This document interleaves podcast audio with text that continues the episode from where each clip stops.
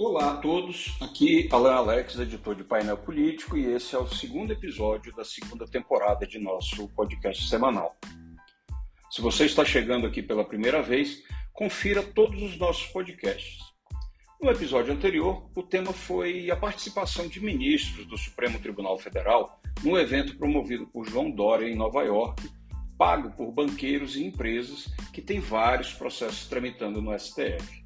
Curiosamente, ninguém da grande mídia deu bola para essa imoralidade. Nesse episódio, vamos tratar de um assunto que já deveria estar no passado, mas uma parte do eleitorado brasileiro, derrotado em 30 de outubro, vem insistindo em questionar o resultado das urnas. Parte desse movimento descambou para a bandidagem com atos terroristas, destruição de patrimônios, violência física e tentativas de intimidação. Nada do que direi aqui é novidade para quem acompanha o cotidiano político brasileiro. Estamos gravando esse episódio na terça-feira, 22 de novembro, data em que Valdemar da Costa Neto, presidente do Partido Liberal, apresentou um pedido para anular votos de 250 mil urnas eletrônicas das 400 mil que foram usadas nas eleições. O pedido é baseado em relatório de uma empresa contratada pelo PL e questiona apenas e somente a votação em segundo turno. O motivo é que essas 250 mil urnas teriam sido fabricadas antes de 2020 e teriam uma suposta falha revelada no tal relatório. Alexandre de Moraes, presidente do Tribunal Superior Eleitoral, condicionou o recebimento desse relatório se o PL incluir também a votação de primeiro turno. De acordo com Moraes, as urnas são exatamente as mesmas e, pela lógica, se houve algum problema no segundo turno, também teve no primeiro. O prazo é de 24 horas e, claro, você vai acompanhar os desdobramentos em painelpolitico.com durante a semana. Mas antes de chegarmos a esse ponto, tivemos realmente uma série de situações que devem ser investigadas a fundo pelas autoridades em relação às eleições no Brasil. No dia da votação de segundo turno, por exemplo, a Polícia Rodoviária Federal decidiu fazer uma operação inédita de fiscalização, principalmente nas rodovias da região nordeste do país, que curiosamente deu ampla maioria de votos para o candidato Luiz Inácio Lula da Silva no primeiro e no segundo turno.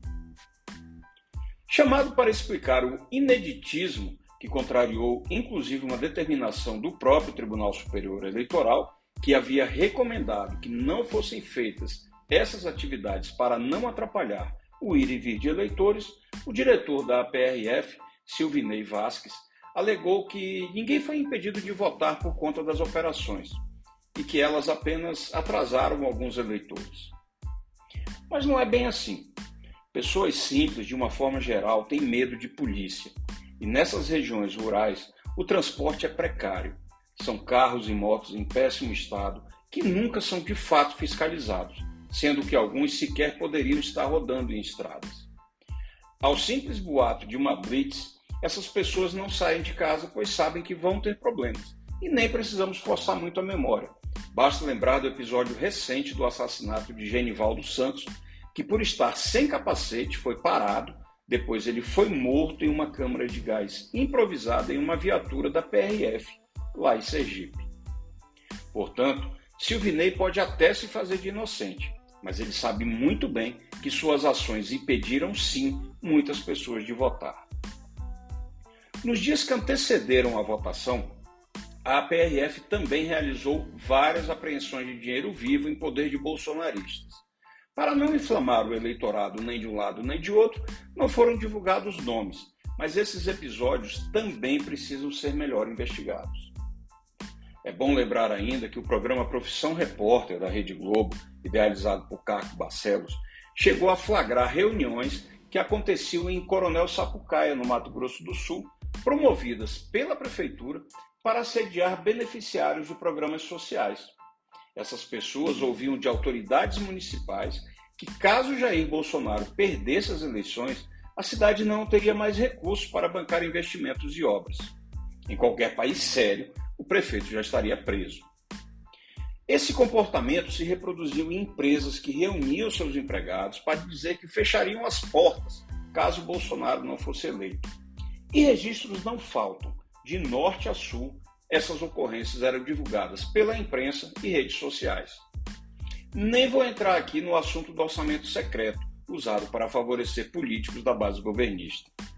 Formou-se uma verdadeira máquina de assédio. Teve bolsonarista que sugeriu até apreender documentos de empregados para que eles não pudessem votar.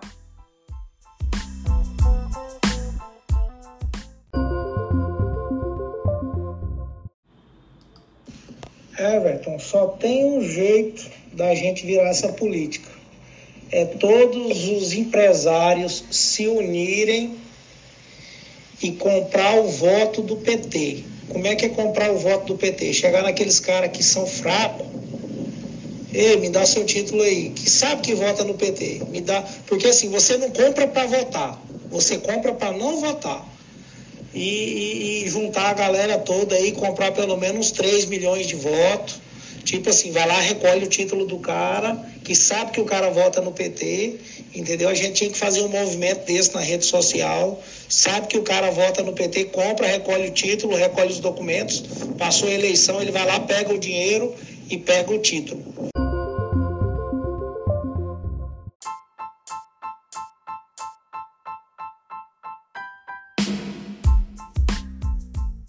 Mas não bastassem todos esses episódios tristes que violentam a base da democracia, estamos convivendo com manifestações desde o dia 30 de outubro. Quando foi oficializado o resultado, eleitores insatisfeitos não se deram por vencidos e passaram a promover todo tipo de baderna, de orações aos gritos em portas de quartéis pedindo um golpe de Estado a bloqueios em rodovias federais. As desculpas são as mais variadas de fraude no processo eleitoral a fantasiosa tese que o Brasil vai se transformar em um país comunista. Financiados por pessoas e empresas com interesses escusos, muitos com dívidas milionárias junto à União, fomentam o caos para tentar um golpe e assim conseguir manter o poder e o desmonte do Estado, que vem sendo feito desde as eleições de 2014, quando Aécio Neves, derrotado, resolveu pedir recontagem de votos. O processo eleitoral escapou intacto da investida golpista de Aécio, mas a crise gestada por ele resultou no filho bastardo que atualmente se recusa a presidir o país, mas também não quer deixar o cargo. Bolsonaro, só para relembrar, está desde o dia 31 de outubro sem trabalhar, trancado no palácio, alegando uma ferida na perna que só o impede de dar expediente, mas não atrapalha em nada as suas investidas antidemocráticas. Certo é que a eleição acabou e os movimentos que contestam o resultado nas urnas ignoram, por exemplo, que no primeiro turno Lula venceu com mais de 6 milhões de votos sobre Bolsonaro e no segundo, com todas as pressões, assédios e armadilhas criadas, houve uma redução significativa nessa diferença. E mesmo assim, Lula venceu com 2 milhões de votos à frente. Os militares que foram alçados no imaginário como um poder moderador sendo que inexiste qualquer referência nesse sentido na Constituição, estão fazendo corpo mole em relação aos manifestantes que ocupam a frente dos quartéis. Alguns até se coçam no sentido de aventurar em um golpe, mas sabem que isso resultaria num desastre de proporções épicas para as relações, mercado externo e o próprio reconhecimento por outras nações. O Brasil viraria um pária em todos os sentidos. Os militares sabem bem disso, assim como o Bolsonaro, mas ele não pode conter a narrativa criada ainda em 2018, quando venceu a eleição em um cenário altamente favorável. O Brasil estava envolto numa névoa criada pela Lava Jato, que resgatou das sombras todos os movimentos de extrema-direita, incluindo o nazismo. O número de incidentes envolvendo apologia ao partido de Adolf Hitler aumentou absurdamente nos últimos anos. Um mapa elaborado pela antropóloga Adriana Dias, que se dedica a pesquisar o neonazismo no Brasil desde 2002, mostra que existem pelo menos 530 núcleos extremistas em um universo que pode chegar a 10 mil pessoas. Isso representa um crescimento de 270,6% de janeiro de 2019 a maio de 2021 a extrema-direita, e nela inclui-se Bolsonaro e filhos, aplicou ao longo dos últimos quatro anos toda a máquina de mentiras, distorções e ideias amalucadas que ganharam corpo através de redes sociais e aplicativos de mensagem. Isso resultou em danos sociais e psicológicos que ainda estão longe de serem totalmente avaliados e calculados. Essas pessoas foram capturadas mentalmente, se recusam a receber qualquer informação que contrarie suas crenças e alimentam-se de notícias falsas e distorcidas, muitas criadas pela imprensa tradicional. Uma bem recente, vem sendo largamente reproduzida e distribuída, é da revista Veja, que tem como título Novo imposto de Lula pode tirar 4 bilhões do bolso do trabalhador por ano. A notícia diz que, se, que o presidente eleito pretende recriar o imposto sindical que foi abolido por Michel Temer no curto período que governou. Segundo a revista, sindicatos abocanhavam 3 bilhões por ano com a contribuição compulsória. O mesmo texto afirma que a experiência mostra que assembleias com apenas algumas dezenas de sindicalizados tomam decisões que afetam a vida de milhares de trabalhadores de uma mesma categoria. A questão é que os sindicatos são formados por trabalhadores e são eles quem devem decidir se querem ou não a volta da contribuição. Se isso vai tirar o dinheiro do bolso, são eles quem devem resolver. Claro que a revista não informa que grande parte das conquistas obtidas pelos trabalhadores veio das lutas sindicais. Essas entidades protegem os interesses das categorias com suporte jurídico, convênios, recreação através de suas sedes e por aí vai. As eleições desse ano refletiram o desejo dos brasileiros em voltar à normalidade, em reduzir a desigualdade, em proteger a democracia e a pluralidade. Ela foi histórica e indica um passo largo na reconstrução do país e das políticas públicas sociais. O Brasil é maior que os políticos, é mais que militares omissos, tem uma população diversa que precisa e quer manter essa pluralidade.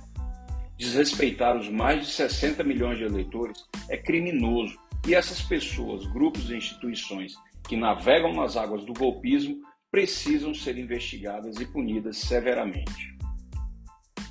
O nosso podcast semanal vai ficando por aqui.